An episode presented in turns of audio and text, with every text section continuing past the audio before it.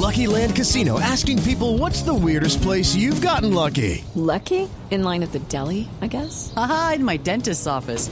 More than once, actually. Do I have to say? Yes, you do. In the car before my kids' PTA meeting. Really? Yes. Excuse me, what's the weirdest place you've gotten lucky? I never win and tell. Well, there you have it. You can get lucky anywhere playing at LuckyLandSlots.com. Play for free right now. Are you feeling lucky? No purchase necessary. Void where prohibited by law. 18 plus. Terms and conditions apply. See website for details.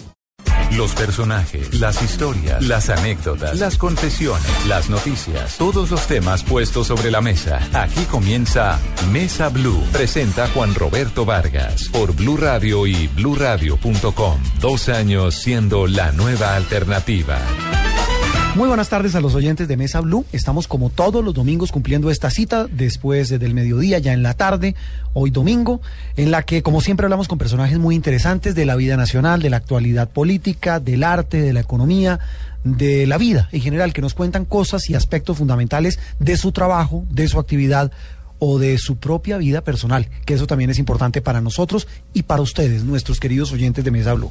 Hoy nos acompaña en cabina aquí en los estudios de Blue Radio un personaje que despierta pasiones.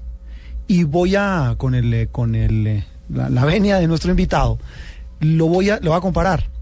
Es hoy, encarna, lo digo, y lo digo porque se lo he escuchado a varias personas, encarna lo mismo que en su momento despertaba la ex senadora Piedad Córdoba.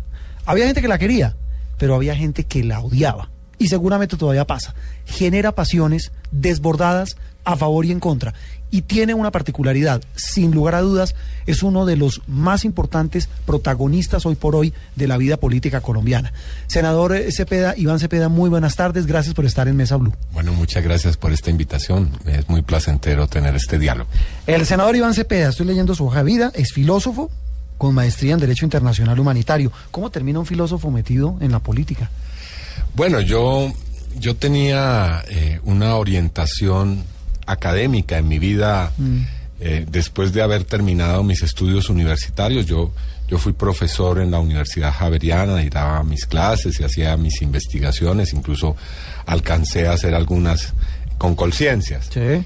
Eh, por supuesto, mis, mis intereses políticos pues nunca, eh, nunca fueron menores. Yo vengo de un hogar de, No, de pues. dos políticos y, y, y también tenía mi militancia en esa época, pero estaba fundamentalmente enfocado en la vida académica cuando vino el asesinato de mi padre Sí. y el asesinato de mi padre cambió mi vida. Ese, el asesinato de su padre fue en el año 80 y... No fue en el año 94, 94, estamos cumpliendo sí. 20 años 20 años precisamente, sí. 20 años este de año muerte se cumplen del 20 senador años. Manuel Cepeda Vargas, que ocurrió en dónde, ¿lo recordamos?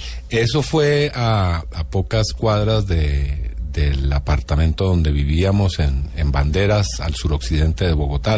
Banderas es una ur- urbanización que queda en la entrada de Ciudad Kennedy. Sí, sí, sí, Y, y pues tiene esta gran vía de conexión con el centro que es la Avenida de las Américas. Entonces, entrando a la Avenida de las Américas en dirección al centro, eh, ocurrió el atentado en, en el que murió mi padre. ¿Usted dónde estaba ese día?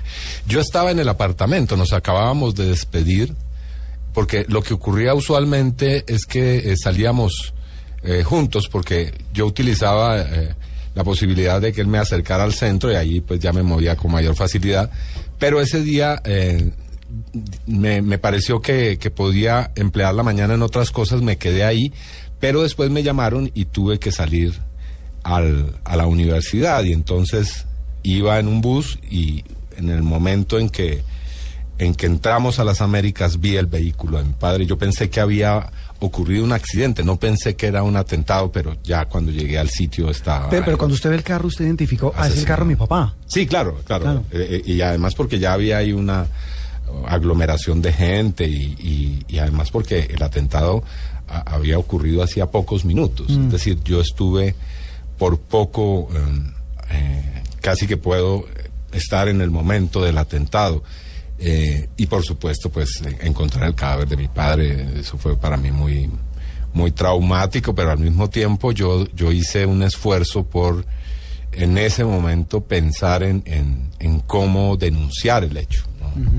Porque esto lo he dicho muchas veces, era, era prácticamente como, ocurre en Colombia. Un crimen cantado. Eh, sí, eso estaba anunciado, incluso eh, los, los días eh, en, en que anteriores al asesinato eh, la presión había aumentado de una manera muy significativa, eran amenazas diarias, eh, se sentía en el ambiente que iba a ocurrir el hecho. Ahora, por supuesto, uno se prepara psicológicamente para una situación de esas, pero digamos, el hecho mismo eh, No, no, claro, no es cosa es una posible. amenaza y otra cosa es que se cumpla. Imaginarlo y, y vivirlo. Y, y por supuesto, eso, ese fue un hecho que, repito, cambió mi, mi vida y, y la reorientó, respondiendo a la primera pregunta. digo, me voy a meter en política, Primero, hacia los derechos humanos. Yo, yo tenía una, una cercanía a, a ese mundo y a esa actividad, pero con la vivencia ya del asesinato de mi padre, decidí que esa era una orientación necesaria y, y comencé a hacer muchas cosas que terminaron eh, enrutándome hacia lo que hago hoy. ¿no? ¿Y cómo es la vida? 20 años después, casi, 19, 20 años después de la muerte de su papá, y hoy usted está en el ojo del huracán.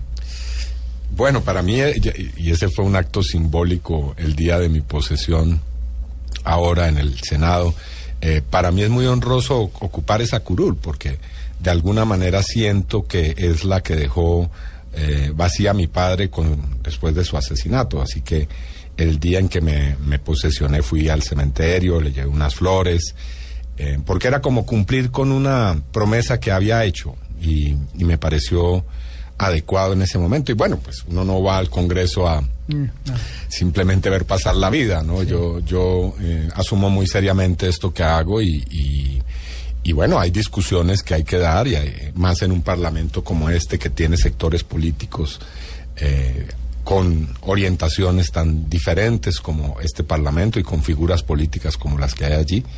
Eh, y bueno, por supuesto, las discusiones que haya que hacer, eh, siempre y cuando se hagan de la mejor forma, yo creo que esas eh, las necesita el país. Ya que menciona usted eso, senador Iván Cepeda, el tema de estas discusiones, de a dónde está esta polarización, hasta dónde ha llegado después del famoso y el cacareado debate sobre el tema del paramilitarismo, las denuncias. Hoy, ¿qué piensa después de todo lo que pasó? Estamos hablando de un debate donde por supuesto estuvo cargado de denuncias, terminó convirtiéndose en un boomerang porque ahora usted está denunciado, usted también anunció denuncias. No, todo eso yo lo veía venir y ¿Usted- por usted supuesto, sabía claro. pues, lo que se venía? Yo llevo en ese debate no ahora, sino es un debate que tiene años y, y- y es con el, con el quien fue presidente dos veces y ahora es congresista, con Álvaro Uribe. Ese no es para mí un- una novedad, no, no, no es que yo quedara asombrado, atónito después del debate de, de- de ver esas denuncias. Pero yo lo que creo es que em, no comparto el- la idea de algunos analistas acerca de que es el debate el que ha polarizado o contribuido a polarizar la sociedad colombiana. No, la sociedad colombiana Nosotros, ve- un sí. grave, una grave polarización. Sí, y a eso iba yo, eh, senador. Es que el día siguiente del debate, aquí en eh, Mañanas Blue, con los panelistas, hicimos un, eh, con Néstor Morales hicimos como un sondeo con todos. Oiga, para usted, ¿quién ganó el debate? ¿Sabe qué fue lo triste, eh, senador? Que todos coincidimos en que el gran ganador fue el odio. No por usted, no por Uribe, sino por el ambiente que se generó, o al menos que afloró, y que usted dice, ya venía, el debate no lo generó. El, el problema es que en Colombia el odio eh, está eh, sedimentado en los corazones y en el espíritu de mucha gente precisamente porque no hay debate. Es decir, cuando ese tipo de sentimientos eh, se van acumulando y se van de alguna manera elaborando sin tener una posibilidad de expresarse, y eso es psicología, digamos, primaria, Sí. eh, por supuesto que eh, eso conduce a los miedos, a los rencores, a la violencia.